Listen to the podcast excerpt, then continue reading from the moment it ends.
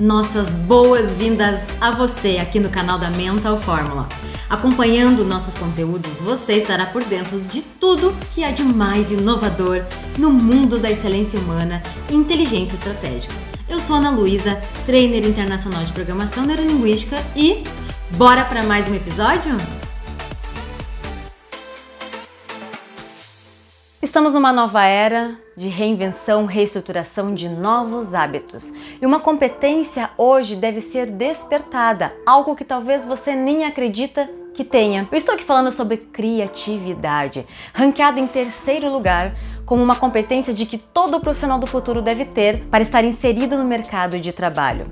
Eu falo isso porque profissionais criativos são aqueles que conseguem resolver problemas complexos ver o problema por trás do problema, entender novas formas de fazer, se reinventar. Profissionais criativos estarão inseridos no mercado de trabalho, estarão inseridos na alavancagem de empresas, estarão inseridos como novos empreendedores. Ocorre que eu percebo que dia após dia, talvez na nossa jornada intensa de trabalho, não conseguimos colocar em prática essa competência e vamos perdendo essa essência, criando padrões prontos e repetindo dia após dia.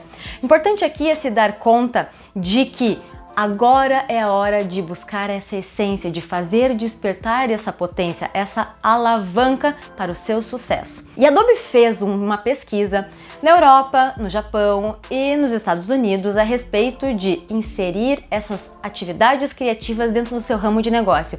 E o resultado foi esse: 25% das pessoas realmente conseguem implementar e os outros 75% falaram que não conseguem implementar porque precisam ser mais operacionais, produtivos, entregar mais resultado do que ter uma veia, um conceito diferente de fazer.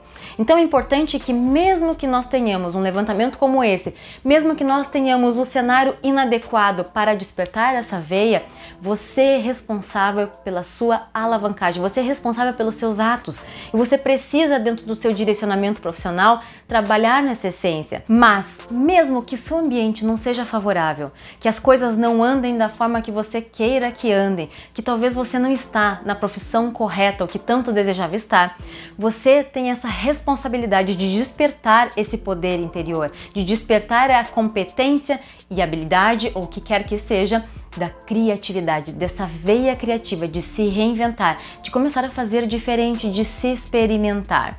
Afinal de contas, nós somos responsáveis pelos nossos atos. E Tony Robbins já dizia, e eu gosto muito dessa frase e a repito dentro aqui da minha cabeça todas as vezes que talvez um desafio não dê certo. Você tem desculpas ou resultados? Nunca os dois. Nós somos protagonistas da nossa vida. Se nós ficarmos responsabilizando coisas, pessoas, empresa, o mundo por não termos despertado determinada coisa ou conseguido alcançar algum objetivo na nossa vida, vamos ser eternas vítimas. E não é isso que você quer, você quer ser protagonista. E hoje eu vou trazer seis dicas, seis estratégias para você trabalhar na sua veia criativa. A primeira delas é acredite. Acreditar que é possível colocar tudo isso dentro da sua cabeça, entender sobre o seu poder interior, sobre sua competência, é o primeiro passo para começar o caminho da excelência.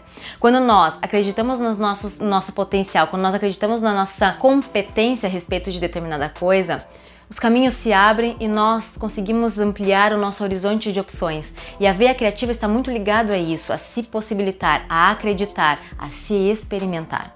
O segundo passo é permita-se errar.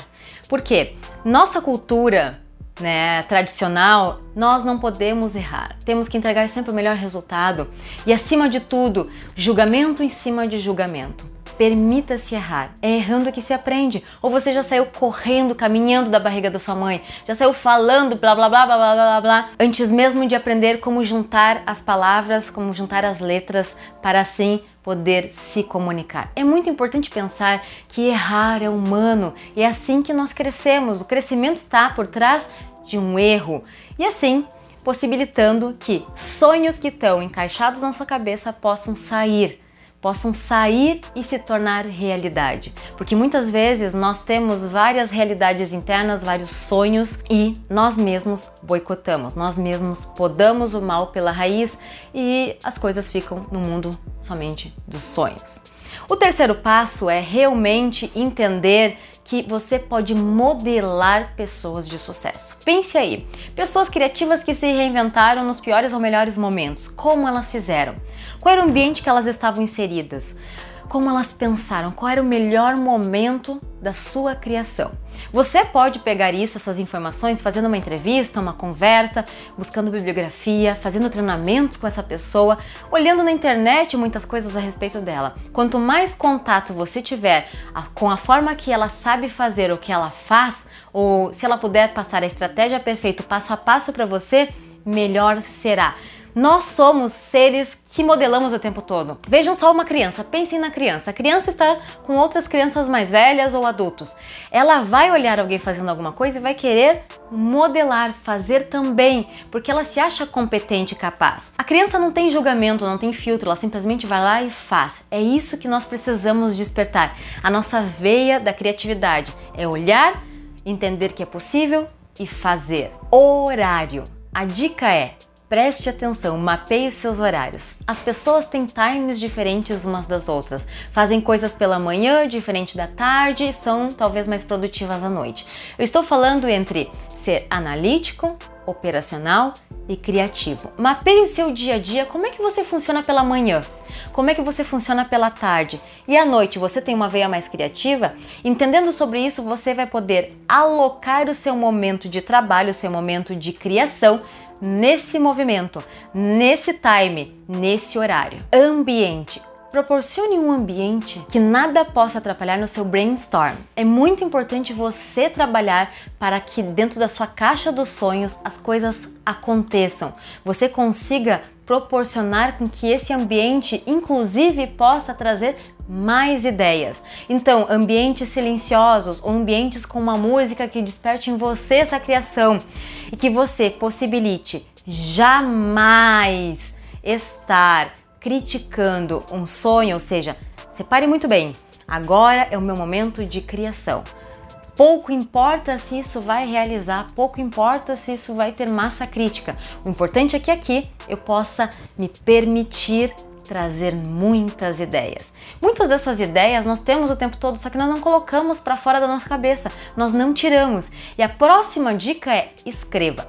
Muitas vezes o não escrever ou não tirar da cabeça e colocar, talvez gravando um áudio, talvez gravando um vídeo, talvez digitando no seu computador, perdemos essa essência. O mundo dos sonhos, o mundo da imaginação ou as ideias criativas, elas podem até permear a sua cabeça, mas elas estão fadadas ao esquecimento, porque o nosso dia a dia nos demanda tanto, mas tanto, que essas ideias criativas elas vão ficando de forma secundária e as prioridades, que são os problemas, que são muitos problemas, acabam tirando esse espaço de você estar se permitindo criar. Então, muito cuidado. Veio a ideia, coloca no papel. Veio a ideia, coloca no papel, seja que hora for. Estou deitada para dormir, veio a ideia, coloca no papel. Normalmente, as ideias criativas, elas chegam pela manhã antes de você levantar ou à noite antes de você dormir profundamente. Então aproveite esse momento e crie muito. Escreva, tire da cabeça e realmente faça com que todo esse movimento, essa nova habilidade seja colocada em prática. O Walt Disney já dizia: pense, acredite, sonhe e atreva-se.